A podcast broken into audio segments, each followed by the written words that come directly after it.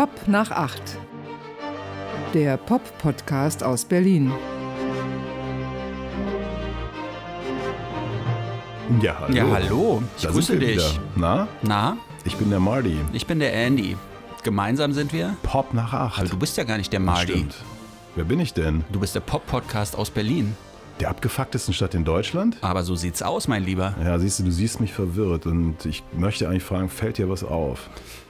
Du siehst ein bisschen gebeutelt aus, wenn ich so sagen darf. Also es könnte dir auffallen, dass ich hier überhaupt sitze. Ja. In dieser Season 1 Episode 61.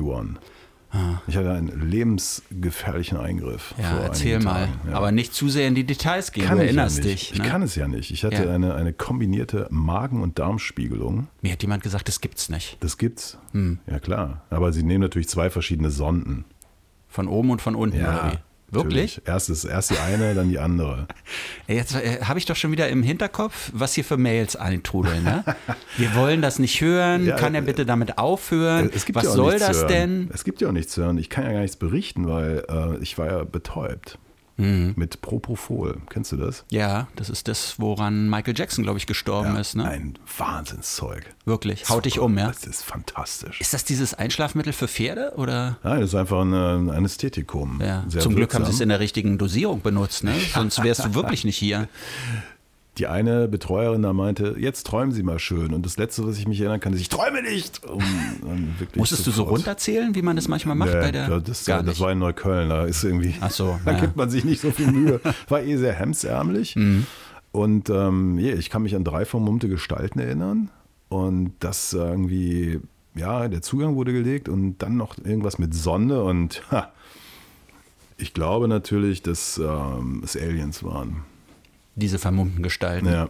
Die haben dir einen Chip gelegt oder was? Die haben, mir, die haben ja, un, unaussprechliche Experimente mit mir angestellt und dann äh, einen Chip gelegt und äh, ich bin jetzt quasi eine ferngesteuerte Marionette von Elon Musk. ja. Fühlst du dich auch so? Ja, Ja. Aber was hat das für Folgen?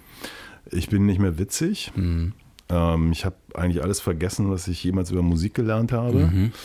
Und ähm, habe hinterher gelernt, also mir wurde, es gab nicht mal ein beruhigendes Gespräch, nachdem ich wieder aufgewacht bin, sondern ich, mir wurde wortlos quasi ein Zettel in die Hand gedrückt mit einem vorläufigen Befund.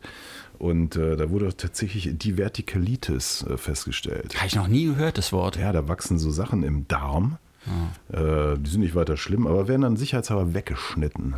Sind das so Polypen oder ja, was? genau. Hm. Und äh, so fehlen mir jetzt 13 Millimeter Darmwand. Ach, hoffentlich wächst das nach. Wächst nicht nach, ne?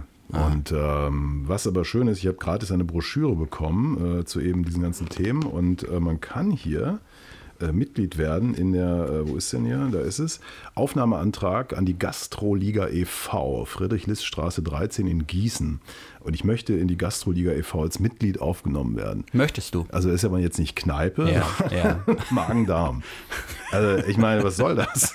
Was, was, warum soll ich denn da Mitglied werden? Was haben die dir denn gesagt? Du darfst nicht mehr rauchen, du Nix darfst nicht mehr gesagt. trinken, du sollst dich bewegen, du musst nichts abnehmen oder was haben sie gesagt? Es gab kein Gespräch hinterher. Also ich, ich werde Ah, das noch- ist echt Berlin, oder nicht? Jetzt mal wirklich, die machen da so abgefuckte so eine Untersuchung, lassen dich damit alleine. Es gibt ja offensichtlich irgendwelche Konsequenzen eigentlich, aber niemand fühlt sich irgendwie berufen dazu, dir das zu sagen. Ja, ich sag, krieg angeblich noch einen Anruf. Aber ich Mhm. habe natürlich selber recherchiert, weil ich habe ja, ähm, ich bin ja eigentlich so Gesinnungsarzt, wie du weißt. Ja. Ne? Und da kommen dann so Sachen wie, also das tritt auf bei Leuten, die äh, Alkohol trinken, rauchen, viel Fleisch zu sich nehmen, wenig Bewegung, Schilddrüsenunterfunktion. Das bist du. Das ist, das ist, das, das ich ist dein Leben in a nutshell. Alles, ja. Aber ich kenne jemanden, der das alles nicht hat und dem haben sie das auch genauso gemacht. Ach so. Ich bin auf seine Empfehlung dahin gegangen. Ja. Also sprich, es ist alles erfunden. Als du mir das erzählt hast, dass das ansteht, dachte ich, das wäre vielleicht eine neue Karriere für dich. Influencer in, in Sachen Vorsorgeuntersuchungen. ja, weil du, du erzählst es sehr schön bildhaft Ja. eigentlich. Ne? Du bist, finde ich, so eine glaubhafte Influencer-Person, authentisch. Warum nicht? Ja, wie gesagt, ich kann jetzt leider gar nicht viel erzählen. Es gab, ich habe auch, ähm, ich kenne Was heißt ich kenn- leider? Ich, ich kenne ähm, ich kenn eine bekannte Schauspielerin, die hatte vor ein paar Wochen auch eine, allerdings an anderer Stelle, Mhm. äh, solche Darmspiegelung. Und ich habe sie dann gefragt, wer echt die Bildrechte daran hat. Da war sie ganz schockiert. Und sie dachte, was, wie? Ich sag, naja, da werden da Filmaufnahmen Ja, gemacht von ja. deinem Inneren und Ja. so. Und die ist also richtig berühmt. Ne? Ja. So. Ah. Und da hat sie noch einen Moment überlegt. Und ich dachte, hey, wenn die Rechte frei sind, Mhm. dann könnte man noch irgendwas mitmachen. Ich fand das so Inside. Ja, ich meine, ist ja naheliegend, ne? Schade, dass du den Namen offensichtlich hier nicht sagen Ich sag kannst. Das nicht. scheint Nein, nein, geheim zu sein. Aber hat nicht diese so eine durchgeknallte- richtig bekannte Schauspielerin, so eine berühmte, eine Ja, ja. Deutsche wahrscheinlich. Ja, ja, ja, ja. Ah. Und hat nicht diese, diese durchgeknallte Eva Hermann damals eine Live-Übertragung gemacht von ihrer Darmspiegelung? Kannst du dich daran erinnern? Das müssen wir nochmal nachrecherchieren, weil ich glaube, Eva Herrmann ist relativ klagefreundlich. Ja. Das, diese Freudig, Live- klagefreudig. Doch, das war sozusagen noch einer der letzten Skandale, bevor die anderen Skandale kamen. Okay. Und ich dachte, wieso Eigentlich ein guter Skandal, Ja, ne? ich finde das ja richtig. Ja. Weißt du? Okay, also wir halten fest, du bist auf jeden Fall auf dem guten Weg zum Influencer zu werden in der Hinsicht. Ja, aber Ähm, du musst ein bisschen aufpassen, weil Dirk von Lozo hat sich ja auf deine Spuren begeben, ne? hat ja auf einmal auch über seine urologischen Untersuchungen geredet. Weiß nicht, ob Ja. du es mitbekommen hast. Ja, ja, ich habe Ja. davon gelesen, dass er hat ein Buch jetzt veröffentlicht, ne? Also seine Ja, Corona, aber er hat dann im äh, Interview auch darüber geredet. Ja. Und äh, er sagte, die urologische Untersuchung, das ist für ihn wahrer Rock'n'Roll. Rock'n'Roll. Ich dachte so, Junge, We- we- Weißt du, was ich überlegt habe? Vielleicht, weil die Steine, die, die Rocks, ja, ah, aus den Nieren, die, die rollen vielleicht so heraus bei der urologischen Untersuchung. keine Ahnung, aber Hm.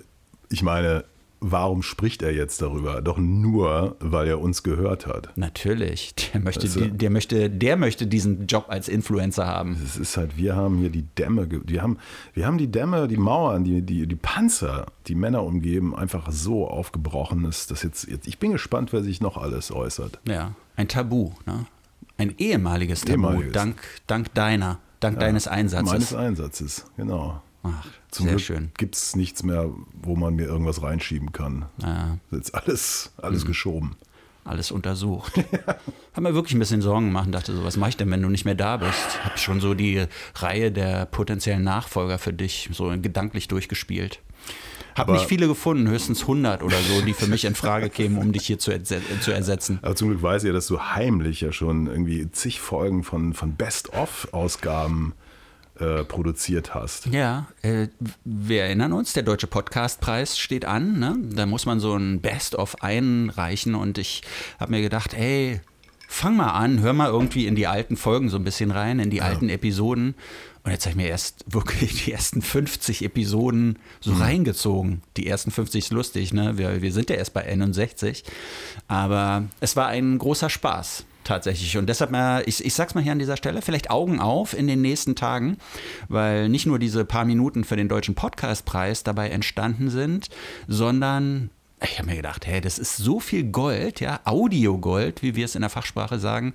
Daraus machen wir Best-ofs. Ja, Gratis. Gratis, ja. Muss man nicht bezahlen, muss man auch nicht bis Samstag oder so warten. Die werden dann so ein bisschen überraschend veröffentlicht. Ja. Mal gucken, wie das so ankommt bei den Ja. Fans. Ja. Es würde mich sehr interessieren, und deshalb sage ich hier an dieser Stelle schon mal die Mailadresse. Ja. Mail at popnach8.berlin.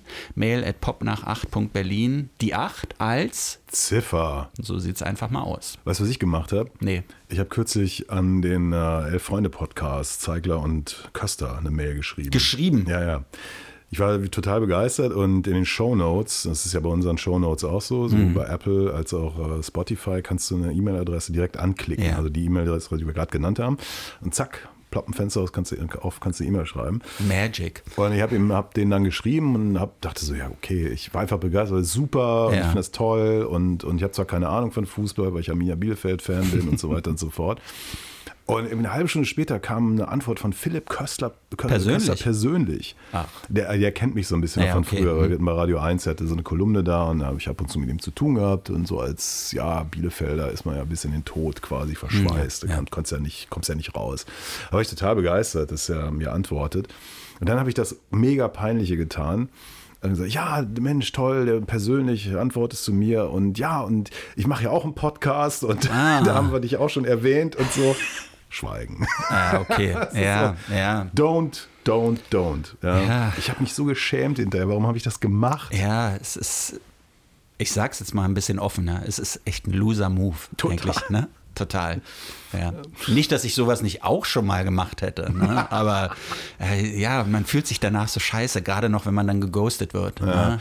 Ich habe das einer Person, die, ich lassen wir es mal offen, nennen wir sie einfach so neutral, meine Freundin. Ja. Ich habe ihr das so erzählt und die sagt, hat auch nur so, sagt so, Nein. Nein, nein, mache es einfach nicht. Mach es doch nicht. Lasse es. Ja, ja und ich, wir sollten es auch lassen, über Menschen zu reden, die Musik machen in einem bestimmten Alter. Jedenfalls, das war wirklich äh, vorletzte Folge. Ich bin mir gar nicht sicher. Ähm, es ging um Jackson Brown. Ja. Äh, es musste natürlich David Lindley erwähnt werden, der, der Übergitarrist. Und was irgendwie, ich glaube, einen Tag später, also die Folge war produziert. Ja. ja. Wer stirbt? David Lindley. Und ich da so, come on. Es, es, es geht, so geht es nicht. Weißt du? Ja, deshalb hat uns ja auch Jürgen geschrieben, ne? Hat er? Ja, hat er geschrieben. War er es nicht? Ach, Nee, das, das Ah, war warte, jemand warte, anders. Das ja. war, war ähm, äh, Patrick G., ne? nennen wir ihn Patrick G., um das so ein bisschen offen zu lassen. Er hat uns gebeten, ihn nicht zu erwähnen. Wir sollen ihn erwähnen. auf gar keinen Fall in diesem Podcast erwähnen. Ja. Aber ist das jetzt schon eine Erwähnung, wenn wir sagen Patrick G., ohne seinen Nachnamen zu Ich sag nennen? mal so, er hat uns einen, einen ähm, unmenschlichen Vorschlag gemacht. Ja. Das ist nämlich gegen Schutzgeld berühmter Menschen, deren Namen nicht erwähnen. Nicht erwähnt Damit könnten wird. wir vierstellig pro Folge richtig Kohle machen. Aber jetzt mal ehrlich, das ist doch wirklich ein gutes Modell, oder Nee, nicht? ich finde das schmutzig. Businessmodell. Ich finde das Findest du schmutzig? Hm. Ja, ja, ja. Ich meine, es ist ja eh so, dass, dass ähm, wir sind selber in einem gewissen Alter, unsere Kunden und Kundinnen sind es zum größten Teil auch und wir sind Anhänger einer Popkultur, die halt schon einige Jahrzehnte alt ist und wir sagen mal, oh Gott, der stirbt, wieso stirbt denn? Mhm. Und das ist eigentlich, ich glaube, das ist äh, statistisch, ist es eigentlich relativ egal, wen wir hier erwähnen. Der oder die stirbt dann innerhalb der nächsten paar Wochen, einfach weil ein bestimmtes Alter erreicht ist. Da kannst du gar nichts machen. Du kennst auch diesen Spruch. Es ist noch jeder alt geworden, es sei denn, er ist jung gestorben.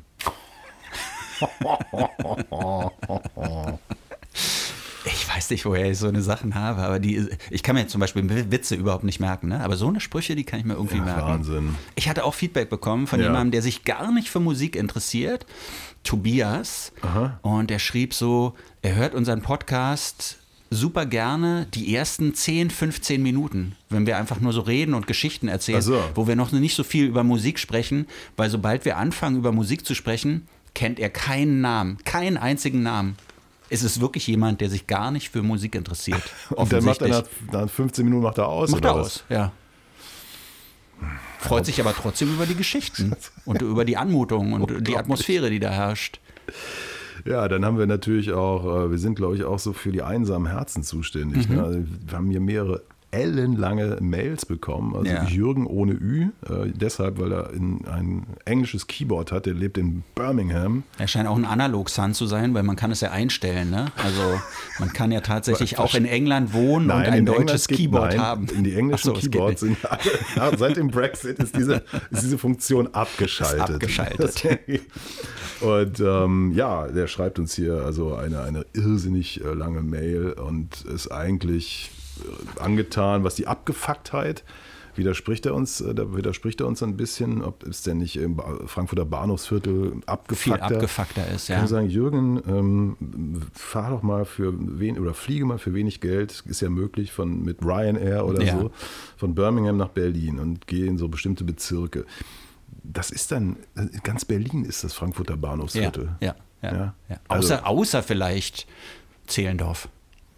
Ja, aber guck Aber mal, selbst Zehlendorf Stadt oder wie das da heißt, ne? oder Zehlendorf Dorf oder keine Ahnung, wie deren Kern heißt, da, was da für Gestalten rumhängen. Ja, da wohnen auch diese ganzen abgehalfterten Schauspieler im kleinen Wannsee Das stimmt, und so. ja. Also furchtbar. Richtig, das ist und richtig der ein oder traurig. andere Rapper hat da so sein Zuhause. Bist du da mal gewesen? Ja, ja, ich hatte da früher meine Freundin. Ah, ich bin mal so vor Jahren mit dem Fahrrad durch den, diese am kleinen Wannsee lang Ja, gefahren. ja. Und dann hast du ja diese, diese Bungalow-artigen Gebäude, die, die ja früher äh, State of the Art waren und die sind dann da alle hingezogen. Ich weiß gar nicht, wie die alle heißen. Und dann siehst du so, stehen so Autos vor der Garage, die so vor, vor 35 Jahren mal richtig geil waren. Ja, ja.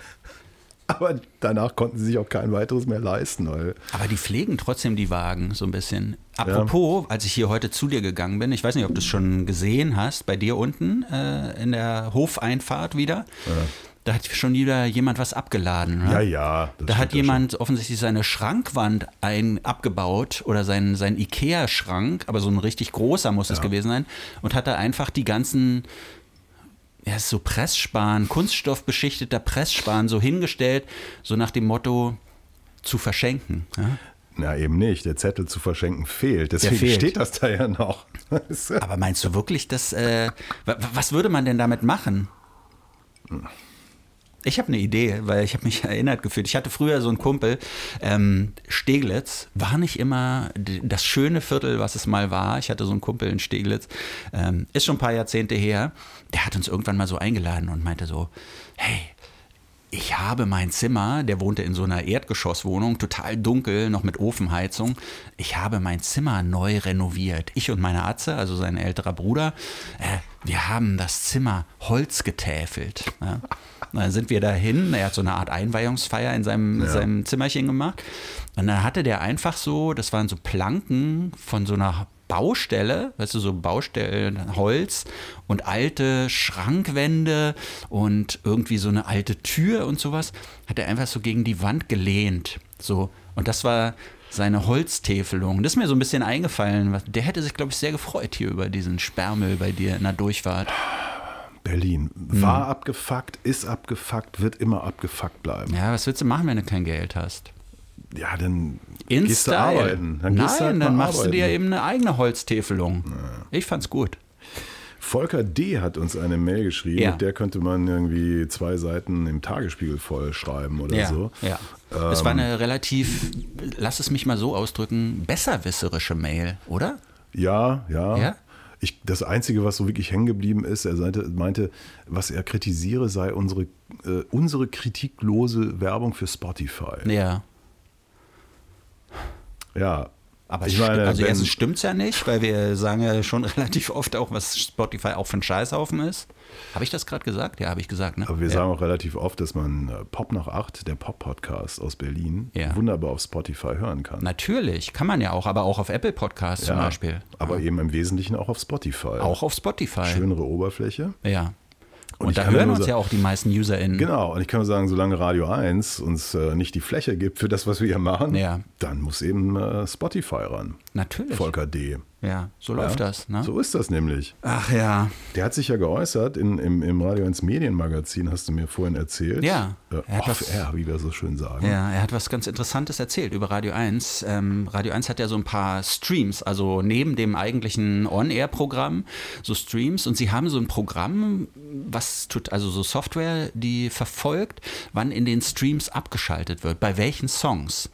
Und inzwischen sind so viele User in, in ganz Deutschland und wahrscheinlich sogar darüber hinaus, die Radio 1 im Stream hören, dass sich da tatsächlich so Informationen rausziehen lassen fürs On-Air-Programm. Also du weißt schon, welche Songs unter Umständen so ein Abschaltfaktor sind. Ja, Es ist natürlich ganz interessant, gleichzeitig ist es auch so ein Instrument aus der Hölle, finde ich. Sowas, so, so technisch ranzugehen, gerade wenn man immer sagt, man ist doch ein Radiosender, der so aus dem Bauch und dem Herzen gemacht wird. Wenn ich Chef wäre, ich würde Hm. nur die Tracks spielen, die abgeschaltet werden. Nur. Nur. Ja, okay. Ich meine, ich habe gehört, die Musikchefin von Radio 1 ist gar nicht mehr Musikchefin bei Radio 1. Ja, das habe ich auch gehört. Da wird ja sozusagen eine Stelle frei. Aha. Aber sie ist ja jetzt erstmal kommissarisch vergeben. Ja, aber das kann ja nicht so bleiben. Das muss ja in, in alles äh, geordnet ablaufen. Mhm. Es muss eine richtige Ausschreibung geben, ne? Ja, und ich finde, wir sollten uns bewerben. Also als Doppel? Ja. Oder wie? Ja. wie? Wie macht man das dann? Sind wir dann immer zu zweit da? Wir sind gar nicht da. Wir sind gar nicht da, Wir ne? machen das aus dem Homeoffice. Und machen immer so Wir Audioansagen. kriegen immer, ja, genau. Ne, wir so- machen so eine Art Corporate-Podcast. Weiß nicht, das macht man ja so in Firmen, wo so ein bisschen mehr Mitglieder sind, äh, Mitarbeiter sind. Da, da spricht man die MitarbeiterInnen einfach nur noch per Podcast an. Das wusste ich Und das nicht. können wir ja. Ja, das können wir gut. Ne? Ja, hallo. So würde ich anfangen, diesen Podcast. Noch schöner wäre in all, also ja lauter Großraumbüros, wenn man Mhm. so, so riesige Lautsprecher einbauen würde. Also nicht so kleine, so Monitordinger, sondern Ja. was weiß ich so 500 Watt Teile. Aber solche, die auch so schlecht klingen, ne? wo Ja, man gleich schon Schreck bekommt, also wenn die anspringen. Kirmesmäßig, ne? Ja, Und dann ja. so, ja, hallo. Ja, hallo. Boah, und die, die, die Blätter fliegen vom Schreibtisch. Weißt du, was ich als erstes vielleicht sagen würde? Also so an die intern, an die MitarbeiterInnen der Musikredaktion. Hm. Das ist hier keine Demokratie.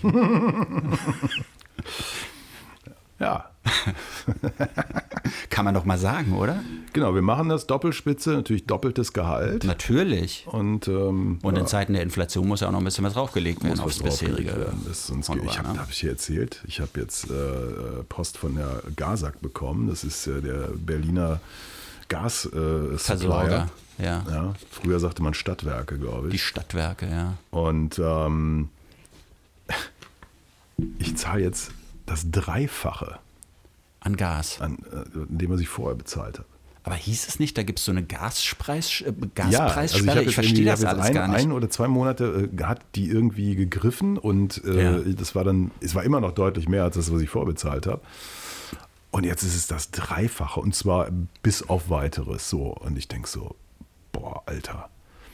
Und dann habe ich jetzt äh, die Tage habe ich richtig schön eingeheizt Mhm. und eine, eine, eine Person, bleiben wir mal neutral, nennen wir sie einfach mal so meine Freundin, Ja.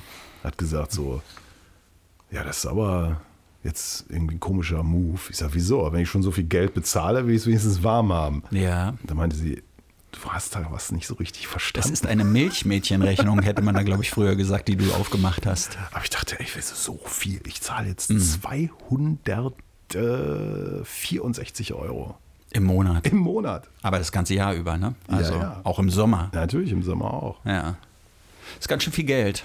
Muss man erstmal erwirtschaften. Deswegen mache ich mir auch umgehend Sorgen. Ich mache mir in letzter Zeit immer Sorgen, Sorgen, Mhm. Sorgen, weil ich meine, wir sind ja noch wir einigermaßen safe. Wir verdienen ja nicht wirklich gut. Wir verdienen eigentlich im, für das, was wir bringen, ziemlich schlecht, Mhm. aber wir müssen jetzt nicht, sagen wir mal, auf, auf bestimmte Dinge verzichten. Aber ich stelle mir jetzt wirklich mal so ein, ich stelle mir mich in zehn Jahren vor, mit Ja. meiner nicht existierenden Rente. Ja. Und dann heißt es so, ja, jetzt kostet Gas übrigens 500 Euro im Monat. Ey, We- weißt du, was ich glaube, wie das, ja, aber weißt du, wie das sein wird? Du musst dann irgendwie dir schwarz an der Ecke Gas kaufen, weil Gas ist ja dann eventuell auch gar nicht mehr erlaubt.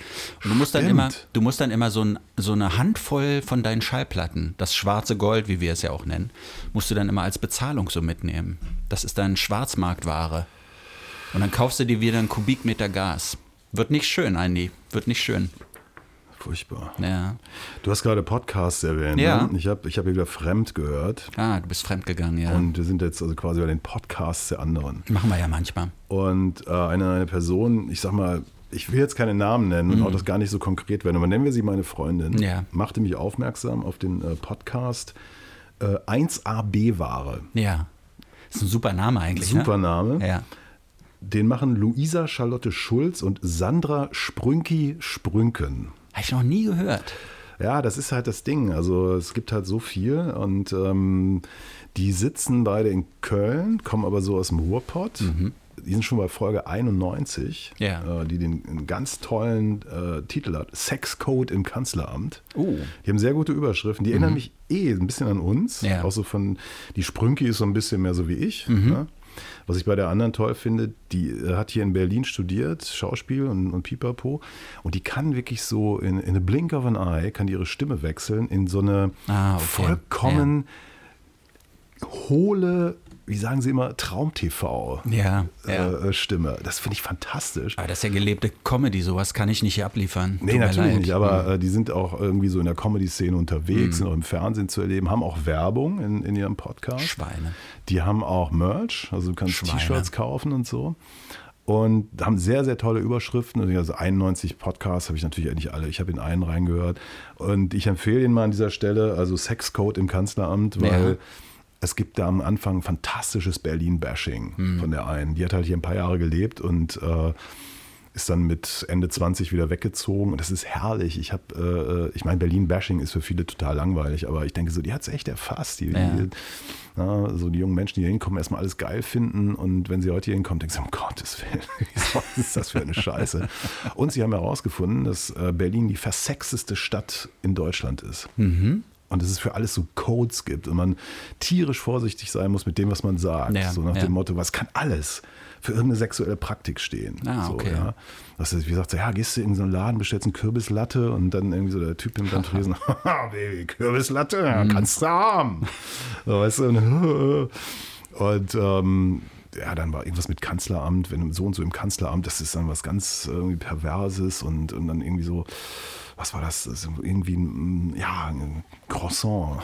ein Croissant. Und dann zack, bist du im Keller, lauter Glory Holes, kommst rein, kommst raus und bist du über und über mit Wackelpudding bedeckt. und, so, und so jetzt die ganze Zeit. Das ja, finde ich irgendwie, ja. äh, die haben auch so ein, was ich ja sehr mag, so ein ähm, Ruhrpott-Tonfall. Ah, ja. Dialekt mhm. finde ich immer sehr schön. Ähm, allerdings muss ich auch sagen, so ein paar Sachen mh, hm, sind dann auch wie bei uns. Irgendwann wird es nochmal langweilig. Ja. Äh, komischerweise machen die sich so Sachen zu eigen wie Aufgabe der Woche, was ich so denke. Ach, die haben sich so Rubriken gemacht sozusagen. Ja, mhm. irgendwie 10.000 Schritte machen zum Beispiel in einer. Also eine Woche lang jeden Tag 10.000 Schritte okay, bei Fitness ja, und, und bla bla bla. Und die Erzählung dann fand ich nicht so interessant. Aber äh, ich muss sagen, korrekt, stabil, gerade, mhm. äh, ohne Scheiß. Ähm, also 1A-B-Ware, fantastisch. Und die haben, haben dann auch äh, darauf hingewiesen, dass äh, es gibt ja Fans von Podcasts, zum Beispiel die Leute, die gemischtes Hack hören, mhm. die nennen sich Hackies. Ja. Ja, und jetzt haben die gesagt, ja, da müssen ja unsere Leute Bevengers heißen. Die Bevengers. Die Bevengers, ja. ja. Jetzt habe ich natürlich überlegt, wie heißen unsere denn etwa? Poppies? Die Poppies. Die Poppies, doch scheiße, die Poppies. oder? Achtis, kapiert keiner? Pona A. Pona A. Ja, ich weiß nicht. Müsste man vielleicht noch mal kurz drüber nachdenken. Aber Poppies finde ich nicht so schlecht. Find Findest du doof, ja? Finde ich doof. Naja, okay, gut. Apropos Poppies, ähm, es gibt Neues auf unserer Webseite. Es gibt es schon seit ein paar Wochen, aber ich habe es vergessen hier zu erwähnen. Weil wir besprechen doch seit Episode 8 jedes Mal ein Klassiker-Album. Ja. ja. Ne? Und ich habe jetzt für die Pop nach 8 Seite, die ja übrigens Pop nach 8.berlin heißt, ne? und die 8 als Ziffer. Ziffer. Da habe ich eine extra Seite angelegt, Klassiker-Album oder Album-Klassiker. Und da ist so eine Liste, was wir schon alles besprochen haben. Da kann man direkt dann jeweils raufklicken und kommt zu der jeweiligen Folge. Und es ist ein Service an den UserInnen, würde ich sagen. Ja, finde ich schön. Schon, ne? Du hast irgendwie relativ wenig zu tun im Moment, oder? Kann es sein? Ich hatte so wenig zu tun, ja, und habe mir da so eine Aufgabe nach der anderen so aufgeheizt. Bin aber froh, das ist so wie Beschäftigungstherapie. Ja. Tut mir ganz gut. Ja. Mhm. Ich muss noch eine Korrektur bringen. Ja. Tut mir leid. Ich hatte in einer Folge gesagt, dass das Album von Lankum, falsch, Lang, äh, False Lankum, ja. äh, schon erschienen ist, zu dem Zeitpunkt, als ah. die Episode ausgestellt Stimmt nicht. Aber jetzt ist es draußen jetzt, oder was? Heute, an dem wir hier live senden, an diesem Samstag. Ja ist sie ein, vor allem also am 24. erschienen. Langkum, wir ja. erinnern uns, dass diese Folkband, die sich genau. manchmal so mit so, so dronig anhörte Wahnsinn. und ganz schön dunkel ja. und gewaltig. Ich habe das mal meiner, ich sag mal einer Person, die mir, nennen wir sie ruhig meine Freundin. Ja. Also das ist jetzt keine konkrete, es ist, könnte irgendwer könnte sein. Könnte irgendwer sein, aber es ist deine Freundin, ja. Dann habe ich gesagt, möchtest du es mal hören, aber du musst irgendwie geistig, moralisch wirklich gefestigt sein, um das zu ertragen. Und sie ist so, ja, ich bin bereit, bring it on. Mhm. Und nach dem ersten Stück war irgendwie so bleiches Gesicht, Verzweiflung. Ich habe mir das auch Oder angehört. So, geht es immer so weiter? So, ich, ja. Es wird manchmal noch darker. ich habe mir das auch angehört. Und Hast du bekommen, sagen, die Platte, ja? Nee, ich habe äh, ich habe doch, ich habe sie bekommen, natürlich habe ich sie bekommen. Ja, aber sie ja, war ja, noch gar nicht Genau, raus. genau, ich habe sie bekommen, habe sie im Stream dann gehört und musste was trinken erstmal. Es ist für mich Alkoholikermusik. Okay. Es, es ist nüchtern gar nicht zu ertragen. Fantastisch. Es klingelt. Wer könnte das denn ich sein? Ich habe keine Ahnung. Hm. Ich gehe auch nicht ran. Gehst einfach nicht ran. Ne? Doch, hier kannst du doch nicht an die Tür gehen. Nee. nee, nee. du weißt doch nie, wer kommt. Du weißt nie, wer kommt und was passiert. Ja, ne? eben. Ja. Außerdem könnte ja irgendeine Person. Ich meine, weil du wohnst ja in einem gutbürgerlichen Viertel. Ja. Wenn es bei dir klingelt, heißt es: Hallo, wir sind die Zeugen Jehovas. Möchten Sie mit uns über, was weiß ich, ja. äh, Ehebrecher sprechen? Ja. Hier ist es so: Hallo, äh, mein Name ist Fred. Möchten Sie vielleicht etwas Kokain oder Crack kaufen? Weißt du übrigens, woran ich merke, dass ich wirklich im guten Viertel lebe? Ja. Mein Nachbar unter mir, der scheint seit ein paar Tagen nicht da zu sein.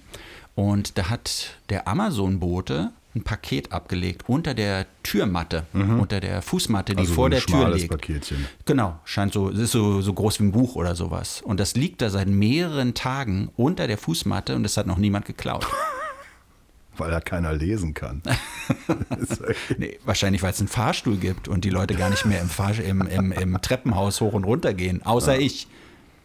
Mein, mein Impuls war natürlich sofort, es zu nehmen, ne? ja. weil ich ja aus einer alten Kohlenhändlerfamilie komme. Ja. Habe ich aber dann nicht gemacht. Ja. Apropos was trinken, äh, wir trinken ja was. Ja. Äh, und äh, wir trinken deshalb, weil ich Alfred 23 Hart getroffen habe. Den du hier auch schon ein paar Mal erwähnt hast. Ein paar Mal erwähnt ne? habe. Und, ähm, aber man muss ihn, glaube ich, trotzdem noch mal vorstellen. Ne? Genau, deutscher Avantgarde-Jazzmusiker, mhm. der bereits in, als, wenn man so will, Teenager in den 60er Jahren in Frankfurt am Main angefangen hat, irgendwie sich mit den Älteren anzulegen, mit zum Beispiel dem großen Albert Mangelsdorf. Mhm. Und als er, nachdem er mal mit ihm gespielt hat, hat Albert Mangelsdorf gesagt, mit dem spiele ich nie wieder und so. Ähm, ganz toller Musiker, wie ich finde, lebt seit einiger Zeit, ich glaube schon seit über 15 Jahren, mhm. hauptsächlich in Seoul. Das ist in Südkorea. Ja, ist die Hauptstadt von Südkorea. Die Hauptstadt von Südkorea. Er sagt aber ganz klar, nee, ich bin nicht emigriert. Also, na. Und letztens war er war in Berlin und kontaktierte mich und mhm. lass uns mal treffen. Und ja, gut, hat auch geklappt. Und was ja. zaubert er aus dem Rucksack? Ja, eine Flasche Gin, eine, die ich hier gerade schon austrinke. Eine Flasche Spray-Gin. ja. Aber warum Spray-Gin? Warum hat er nicht einen Südkoreaner mitgebracht? Ach, weiß ich nicht. Ist doch egal. Allein die Geste zählt doch. Natürlich. Und äh, da dachte ich so, guck mal an, bis Soul hat sich rumgesprochen, dass, ja. dass, dass, wir, dass hier gerne mal einer genommen wird. Dass hier ein ja. Danny zu uns genommen wird. Oder eben auch ein Alfred. Ne? Ein Alfred, ja, ja, genau. Und es war irgendwie ganz schön, weil ich weiß, ich habe gesagt, ich weiß gar nicht mal, wann wir uns das letzte Mal gesehen haben. Mhm. Und da meinte er, ist egal. Irgendwie ja. auf eine gewisse Art sind wir immer irgendwie verbunden. Und ich dachte, ja, ja stimmt. Und ähm, war ein sehr schöner, sehr schöner Talk so und ähm, er hat mir dann noch ein paar äh, äh, Tonträger gegeben, unter anderem von seinem Projekt Taste Tribes. Äh, Nischen ist gerade erschienen. Und da spielen mit äh, solche Hochkaräter wie Hans-Joachim Irmler von Faust. Mhm. Kannst dich erinnern? Ja. Ähm, Günther Müller und Wolfgang Seidel. Also es sind, Wolfgang äh, Seidel kenne ich persönlich. Ja. Das ist der ehemalige Drummer von, den, von Tonsteine Scherben. Genau, ja. bis er dann gesagt hat, das ist Scheißmusik. Ja. ich mache lieber was anderes. Er wohnt gar nicht weit von mir hier. Der wohnt irgendwo hier in der Ecke bei mir. Ein total netter Typ irgendwie. Der Müller. Äh, der Seidel. Ach, der, der Seidel, meine ich ja. Genau. Mhm. Und, ähm, der ist Grafiker. Der ist Haupt Grafiker beim Fernsehen. Im Hauptberuf, ja. ja. Und nebenbei macht er irgendwie, drückt er auf elektronische Gerätschaften. Mhm. Äh, Synthesizer und sowas. Ja, also äh, ich habe mir das natürlich angehört ja. und äh, tolle Platte. Mhm. Es war so eine Hommage an den Zodiac Club, der in den 60er Jahren am äh, ähm, Theater, äh, im, im, im, am Dingsufer, na, Tempelhofer Ufer, wie, wie heißt denn das da hinten? Ist das nicht da, wo jetzt die Urania ist, da in der Nähe gewesen? Oder? Äh, nee, das ist da, wo das Hau ist gegenüber. Also ah, das, das Hebbel am damals, Ufer. Ja, Hebbel am ja. Ufer. Ich genau. habe irgendwann mal davon gelesen, ich habe so ein Buch über die ganzen Berliner Clubs und die fangen zum Glück nicht Ende der 80er an, sondern irgendwie in, in den 60ern schon und zählen da so ein paar legendäre Clubs auf und das Zodiac, genau, das spielt da eine Rolle. Ich weiß nicht mehr, ich krieg's nicht mehr zusammen. Äh, da sind relativ bekannte Leute auch ein- und ausgegangen im Gab's Zodiac. nicht lang, aber das ist mhm. sozusagen eine, eine, eine, ein Melting Point gewesen für ganzen Fluxustypen. Mhm äh, für das, was so deutscher Free Jazz auch werden sollte und interessanterweise, was deutsche Elektronikmusik werden sollte, weil Hans-Joachim Rödelius mhm. war einer der, der Vorsteher da, dann äh, war Dieter Möbius dabei, also was später Cluster und Harmonia werden sollte, dann mit Michael Rother zusammen. Ähm, Edgar Fröse, äh, Tangerine Dream, also diese Heinis genau, ja, machten da damals aber noch irgendwie extremen ja. Krach und so. Das muss so, so völlig verrücktes Zeug gewesen sein. Also jeder konnte kommen und irgendwas mhm. machen. Allerdings erst nach 22 Uhr oder so, weil darüber noch Theater vorher war. Es gibt so ein paar verwaschene Schwarz-Weiß-Bilder aus der Zeit, wo ich so denke, uh, gesund sieht das nicht aus. Ja. Keine Lüftung. Ja. Irgendwie ist so, die Leute rauchen wie die Besenken. Ähm, aber wie gesagt, als, das war so eine Hommage an diese Geschichte vor zwei Jahren aufgenommen. Das Irre ist, also das ist schon irgendwie improvisiert, ein bisschen strukturiert, mhm. aber die haben nicht zusammengespielt, weil Alfred konnte nicht anreisen wegen ja. Corona. Ja. So, und das ist das Tolle. Du hörst diese Platte und denkst so, oh wow, die haben da echt so intensiv zusammen improvisiert. Nee, Nischen heißt Post-Production ja. ist dabei. Ja. Und äh, äh, Alfred muss dann irgendwie seine Sachen so dazugespielt haben. Aber das ist, ich finde das faszinierend, wenn man denkt, oh, das waren jetzt so geniale Momente. Und im, im, es klingt so, aber am Ende ist es Postproduktion. Ja, Fantastisch. Hm. Kann man sich äh, echt gut anhören. Gute Platte. Prost, Alfred. Prost, Alfred. Vielen Dank. Lustig, dass du das gerade mit dem Zodiac erzählt hast. Das, ich fühlte mich total erinnert an so einen der allerersten Clubs, wo ich damals so mit 15, 16 in Berlin war. Das Cri du Char. Da ist man reingegangen und da haben sich die Leute live eine Spritze gesetzt. Es mm. war so ein Heroinclub irgendwie. Mm. Die Musik war unglaublich düster und gut. Das war so, ja, 16, ne? muss also 83 gewesen sein. Und natürlich so ein bisschen grufti, gothic-mäßig angehaucht, aber eigentlich war es unglaublich hart und laut, auch total verraucht. Und das war in der Joachimsthaler Straße in der Nähe vom Zoo. War Ja. echt abgefuckt. Ja, total So abgefuckt, richtig natürlich. abgefuckt. Ja. Ich meine, das ist ja eigentlich eine ganz gute Idee, die du da hast, weil ähm, hier bei mir die Junkies machen das ohne Musik. ja. Mit Musik wäre vielleicht schöner. Wäre Also vielleicht schöner für, Sie ne? uns oder für alle anderen. Ja. Kommt drauf an, was das für Musik ist. Ne? Wir hatten es ja schon, Kokainmusik, da bestimmte Sounds schwer auszuhalten. Ich weiß gar nicht, wie das mit Heroin ist. Kann man da überhaupt Musik ertragen? Ja, ja, kann man offensichtlich gar schon. nichts mehr, oder? Naja, man dämmert so vor Wir sich probieren hin. das mal aus. Ich Natürlich, Geh, ich gehe ja. gleich mal runter und frag einen. Ja. Hast du mal was? Blech oder Spritze? Hier ist weitgehend Blech. Blech, ne? Spritze ist zu abgefuckt. Zu kompliziert. Zu kompliziert, Das, ja. mein, Da musst du ja Skills mitbringen. Total. Du, wir haben gar nicht so viel über Musik gesprochen bisher, ne? Stimmt doch gar nicht. Na, ein bisschen, ne? Aber du hast wieder so Bands und Musiker erwähnt, wo dann mein Freund Tobias sagt, ich kenne keinen von denen. Aber der kennt, glaube ich, nicht mal Coldplay und so. Also von daher, der ist wirklich jemand, der sich nicht für Musik interessiert. Mhm. Was haben wir denn noch so? Worüber wollten wir denn noch so sprechen? Eigentlich hatten wir eine lange Liste. Kannst dich erinnern, wir wollten eigentlich mal über die Sterne-Doku sprechen. Aber ich weiß nicht, ob wir vielleicht ein bisschen zu oft über die Sterne sprechen. Nein, das war ja angekündigt, dass ich, Ja. äh, in der, dass ich mit Frank Spilker gesprochen haben ja. werde. Ja. Ne? Ach so, Futur 2, genau, richtig, ja. Genau.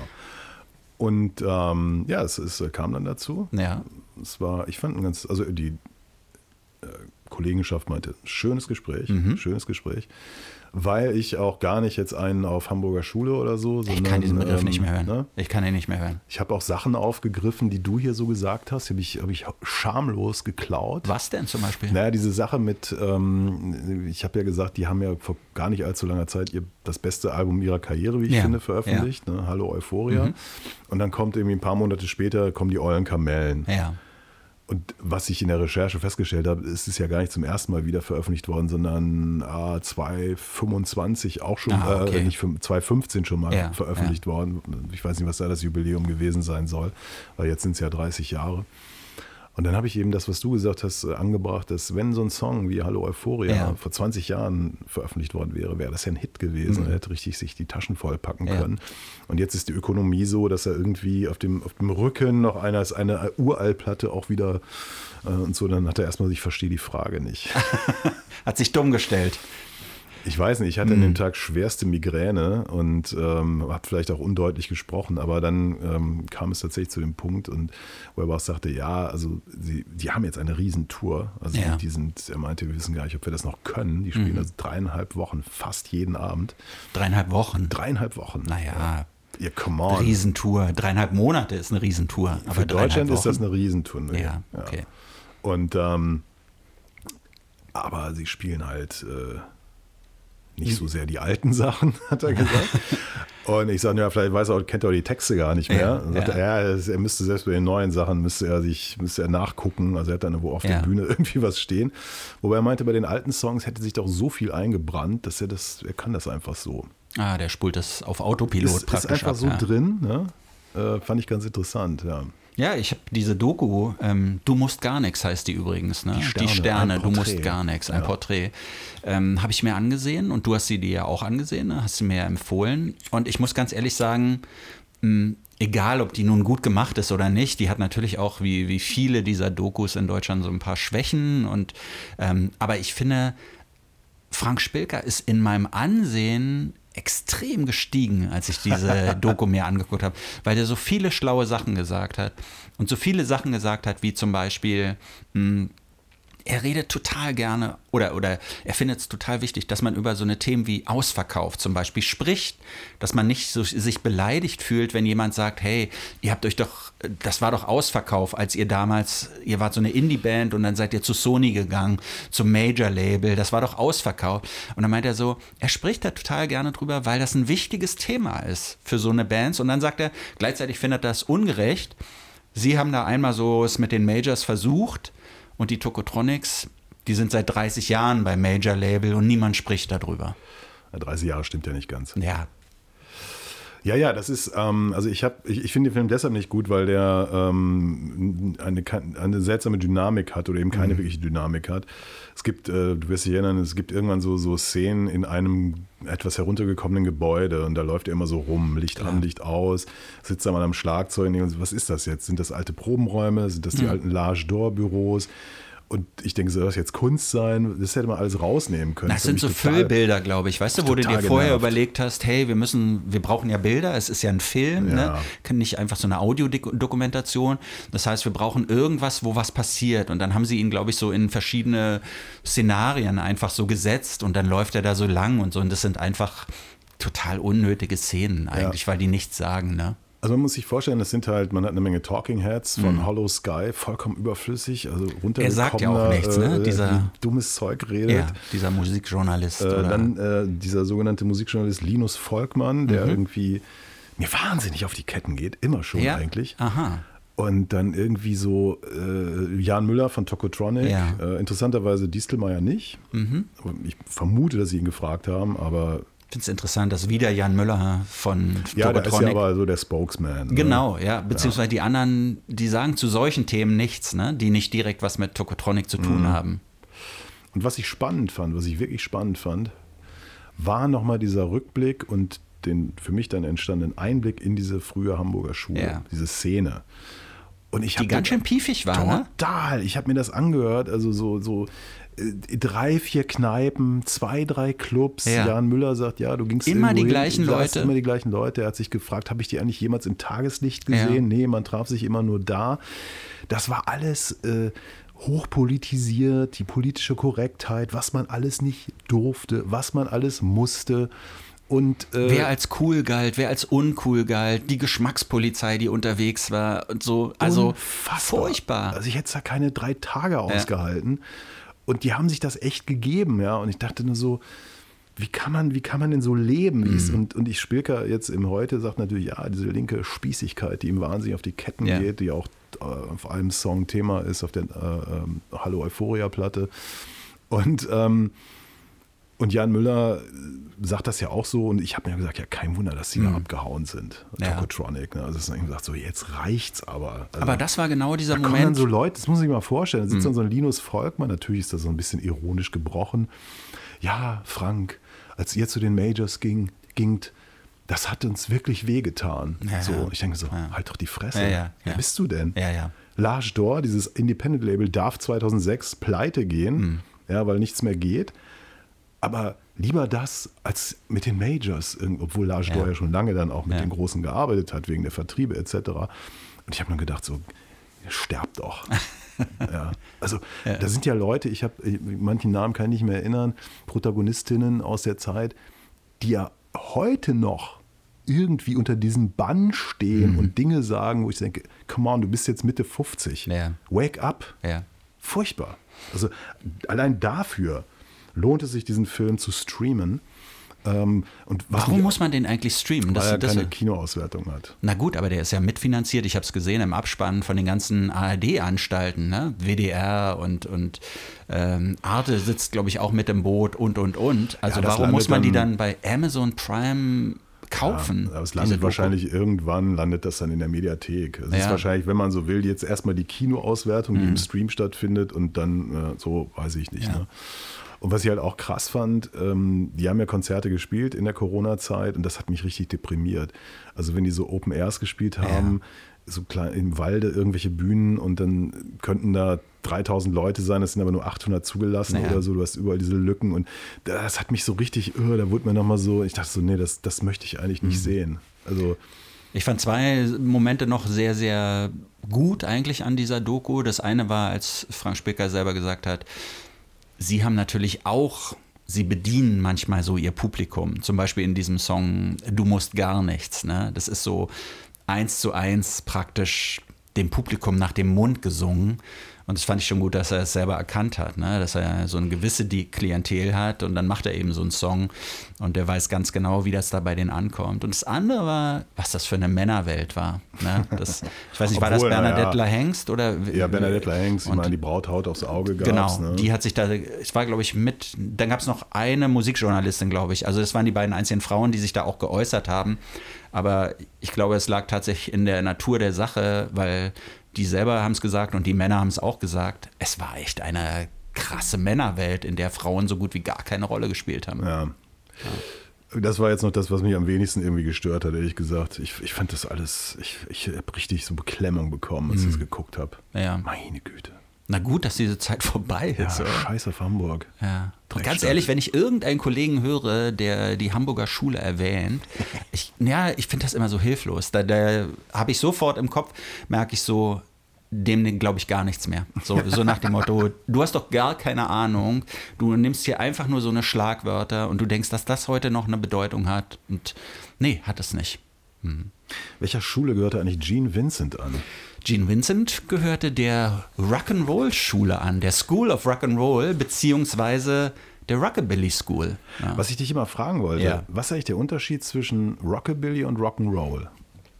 Also der Rockabilly, der ist noch viel mehr so eher so in dieser Südstaatenmusik, die sich aus dem Hillbilly so herausgebildet hat, verankert. Ja, also man merkt da einfach so ein bisschen mehr die Wurzeln. Ähm, und es ist nicht so sehr schwarze Musik, während der Rock'n'Roll dem Rhythm and Blues ziemlich viel entlehnt hat und eigentlich den Rhythm and Blues weiß gemacht hat, aber natürlich trotzdem sich so den Beat und sowas abgeschaut hat. Rock'n'Roll so insgesamt so als großer Überblick, äh, Überbegriff vielleicht so die sehr viel erfolgreichere Musik, wenn man es so, so will. Ne? Ja, wir sprechen heute nämlich über Gene Vincent and the Blue Caps. Unser Klassikeralbum, unser Album Klassiker, Das ist das zweite. das zweite Album, ja. Und die Geschichte, die Historie ist sich einig, sein bestes Album. Ist sich die Geschichte da einig? Ja. Ah, Das heißt, es ist sein bestes Album. weil das erste Album war ja sehr viel erfolgreicher, ne? Blue Jean Bob. Ja. Ja. Das hier aber ist, ähm, äh, interessanterweise ist es ja auf äh, Capital Columbia, ist das, ne? Capital erschienen, Ja. Also ein richtig fettes Major-Label. Klingt aber nicht so. Findest du nicht, dass es so klingt? Es klingt ganz schön wild, Mhm. äh, auch wenn da so ein paar Balladen und so drauf sind. Aber es ist so ein, es ist als Album ein richtiges Album. Also du merkst, da sind nicht einfach Singles draufgepackt, sondern da wurden Tracks extra eingespielt. Ja. Ähm, das ist die Band so, wo sie nochmal so richtig, richtig brennt. Äh, man muss ja Cliff Gallup hervorheben, den Leadgitarristen, Mhm. der Sachen macht, die zu der Zeit kein anderer macht. Ja. Also hinter dir siehst du ja eine Originalpressung von Carl Perkins' Whole Lotta Shakin' Album. Toller Gitarrist, Ja. aber kein ähm, Cliff Gallup. Ich finde, dass man trotzdem diesem Album anmerkt, dass es ein Major-Album ist, dass es beim Major-Label erschienen ist. Ähm, vielleicht nochmal anders angefangen. Dieses Album ist 1957 veröffentlicht worden. Und eigentlich ist die Rockabilly-Zeit da fast schon vorbei wieder. Ne? Ähm, aber die Major-Labels haben eben dann diesen wilden Gene Vincent für sich entdeckt, also Capital, und hat dieses Album so zusammengezimmert. Und ich muss ehrlich sagen, ich finde die Zusammenstellung, das wirkt bis heute nach, meiner Ansicht nach. So eine Mischung aus, du hast so ein paar wilde Songs, du hast so ein paar wirklich wo so diese ganze, dieses ganze ich scheiß auf die Welt, ähm, diese ganzen Geflogenheiten, hey, wir sind jung, wir sind gefährlich, wir, wir hauen auf die Pauke.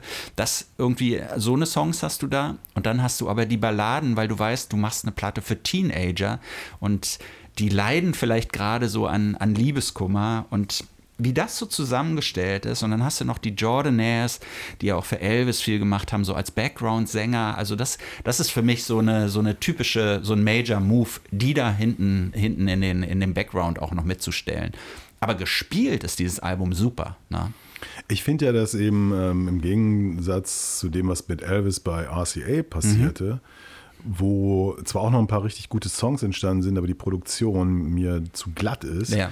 Das meine ich eben damit, dass hier dieses Wilde noch zu hören ist. Also dieses wirklich Explodierende Ja. von diesem Typen, der ja ähm, krasse Geschichte hatte, das zerstörte Bein, er hat Zeit seines Lebens an, an irrsinnigen Schmerzen gelitten und hat auf der Bühne halt auch äh, ja, so Routines entwickelt, die, die auch so eingegangen sind, ne, die, die andere Leute dann auch kopiert Ja. haben. Also so Wie er tanzt und so. die ne? auch, die er wahrscheinlich dann auch schon von James Brown geklaut hatte, aber so dieses Zusammenbrechen, Mhm. Ja. dieses wirklich totale Reingehen. Wir haben ja schon vor vielen Folgen darüber gesprochen, für ihn Dury war das so eine absolute Erweckung, ähm, Mhm. den irgendwie im TV oder vielleicht sogar live mal zu erleben, weil er ja selbst diese Problematik mit seinem kaputten Bein hatte. Und ähm, das ist hier aber alles irgendwie egal. Also es ist so eine, so eine brennende Platte, wie ich finde. Also ich habe mir die, das ist so eine, ich, das ist natürlich, ich habe mir die erst vor wenigen Jahren gekauft, weil ich früher überhaupt, früher wärst du an sowas gar nicht rangekommen, weil Ja. das ist natürlich eine Originalpressung.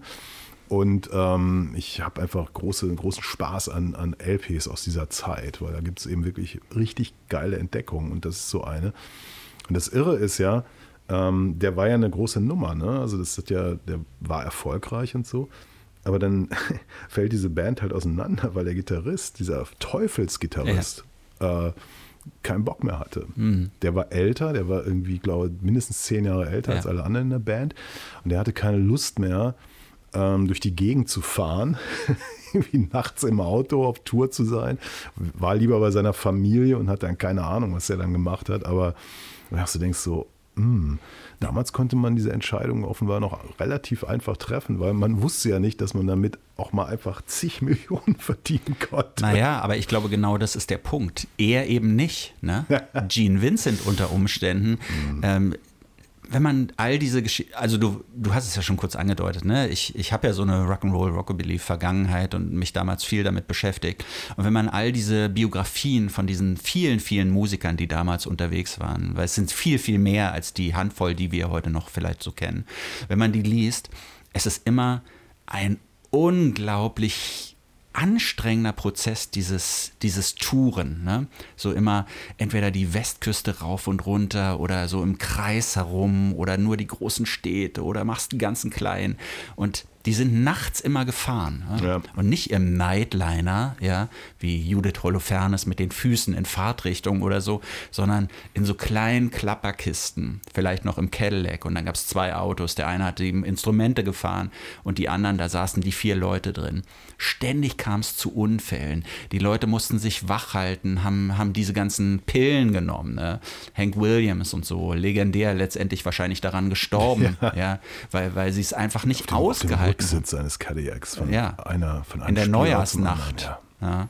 Und ist wahrscheinlich stundenlang tot äh, um, umhergekutschiert worden, weil der Fahrer vorne nicht kapiert hat, dass Hank Williams hinten schon, schon hinüber ist. Ne? Übrigens Und all diese Geschichten. Für alle Nachwuchsmusiker, man schläft deshalb mit den Füßen in Fahrtrichtung im Nightliner, denn bei einem Unfall bricht man sich nur die Fußgelenke und nicht Ja. das Genick. Und bei Gene, bei Gene Vincent kann man sehen, auch mit einem kaputten Bein kannst du noch ganz gut. Genau.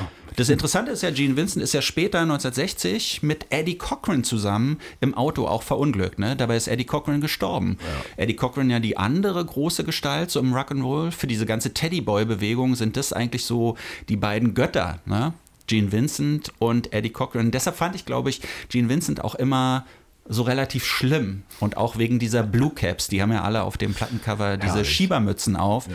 Und es sieht so ein bisschen, ich weiß nicht, ich finde, es sieht uncool aus. es sieht irgendwie blöd aus. Ja. Übrigens hat äh, Gene Vincent überlebt, weil er sich eh schon alles gebrochen hatte vorher. War also, da ging nichts mehr kaputt. Übrigens, äh, der deutsche Elvis, Peter Kraus, Hm. Ja, da gibt es eine, eine, eine lustige, ja, Doku wäre übertrieben, Mhm. aber eine Geschichte über sein Leben in der Mediathek. Ich glaube, ZDF-Mediathek. Müsste ich nochmal genauer erforschen, aber einfach mal gucken. ja. Wo nämlich der fantastische Bodo Mordzek, du kennst ihn? Ich habe das gesehen. Du hast es gesehen, Ja, wir schätzen gesehen. ihn ja beide. Ja. Wunderbar irgendwie diese, diese Geschichten erklären kann von damals. Und Peter Kraus natürlich auch zu erleben und diese ganze schlimme Musik, die Ja, er gemacht hat. ja. Und äh, Bodo hatte das auf Facebook irgendwie geteilt, dass er da mitmacht und kriegte dann einen, und, und hat wohl eine Mail bekommen von irgendeinem Ted Herold Fanclub-Chef. Ja, ja.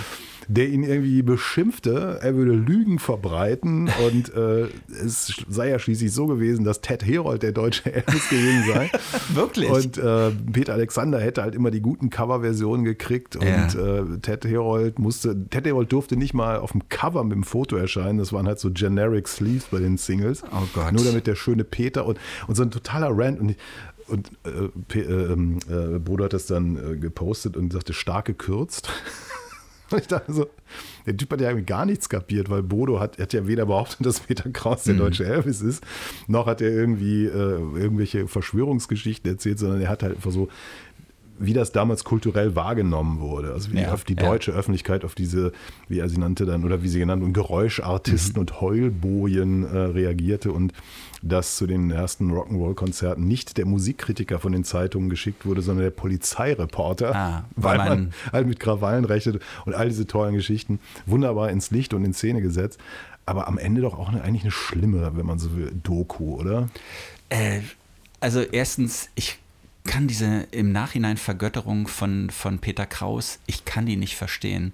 Dass man da so unkritisch rangehen kann und nicht sieht, dieses Offensichtliche, dass es einfach so unglaublich weich gewaschen ist durch Peter Kraus. Und dieses ganze Gefährliche ist da rausgenommen. Und deshalb wird ja Peter Kraus bis heute eigentlich so geliebt. Ne? Dieses, Vor allem, er hat ja äh, erkannt, er hatte die Nähe zu den GIs, wusste, Ja. was das ist und er wusste, was da abgeht. Der hat dann diese, diese Kultur genommen und die Songs gemacht.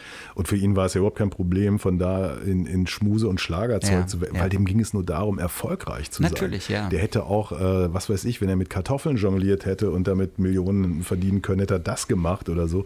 Darum geht es doch eigentlich. Also es hat so, so ja. ein Entertainer irgendwie.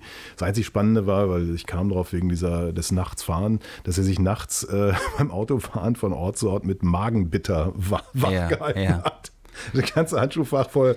Er hat nicht die Marke genannt. Lass es, sagen wir mal ganz neutral, Underberg gewesen sein. Denkst du so, oh Gott, so ein zugeknallt, mit Magenbitter zugeknallter Peter Kraus ist irgendwie auf der A1 unterwegs. Ja, aber so. das würde ich mir wirklich mal wünschen zu sagen. Was war denn Rock'n'Roll damals am Leben von Peter Kraus? Ist das schon der Magenbitter. Magenbitter? Wirklich? Ich fürchte ja. Ja, genau. Ich fürchte ja, ne? So, ja. Also von daher, hm. Bodo hat ja dieses, Bodo Morzek hat ja dieses schöne Buch geschrieben, ne? Jugendpopkultur. Ja, was ich wirklich, ähm, ja, es ist natürlich ein soziologisch angelegtes Ja, Buch, aber was er da alles so für Geschichten von den Jugendkulturen, von den Subkulturen so alles zusammengetragen hat und wie er darüber spricht und so, das finde ich super. Bodo hat mir neulich geschrieben und meinte so, hey Martin, Stan vermisst dich, ne? Und ich dachte so, Stan? Ich kenne eigentlich nur einen Stan. Das ist so ein alter aus der Rockabilly-Szene, aus der Berliner Rockabilly-Szene, der Friseur. Ne? Und ich schreibe so zurück, Stan, der Friseur? Und Bodo so, ja genau, er lässt sich bei ihm jetzt auch die Haare schneiden. Und Stan hat ihm so von der Verbindung zu mir zu früher erzählt. Ah, deswegen hat Bodo immer so einen coolen Haarschnitt. Bodo hat einen super Haarschnitt. Ja. Apropos, ich habe doch erzählt, dass ich in dieser Band gespielt habe, ne? Die Hazels, kannst du dich erinnern? Ja, ja. Wir haben ja auch einen Song von diesem Gene Vincent Album nachgesungen. Okay. Wollen wir da mal reinhören? Unbedingt. Oder nicht? Doch. Du, du wirkst so zögerlich. Doch, ich freue mich. Ja. Blue, Stay Away From Me. Eine Ballade.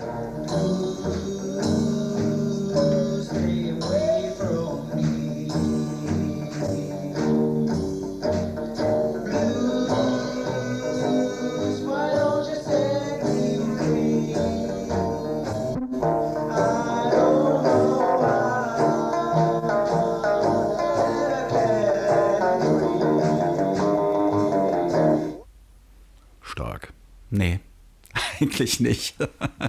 Aber da sieht man, so, so langsame Songs, so Balladen zu singen, ist unglaublich schwierig. Ne? Vor allem, wenn man gar nicht singen kann, so wie ich. Vor allem, wenn man nicht Gene Vincent ist, so wie du. Aber du bist Pop nach acht. Ja. Und zwar der Marty von Pop nach 8. Und ich bin der Andy. Von Pop nach 8. Und zusammen sind wir. Pop nach 8. Tschüss. Tschüss. Das war's schon wieder mit Pop nach 8. Kommentare zur Sendung gerne per Mail an mail at popnach8.berlin oder direkt über die Webseite popnach8.berlin. Noch mehr Ausgaben von Pop nach 8 mit Andreas Müller und Martin Böttcher fast überall da, wo es Podcasts gibt. Please hang up and try again.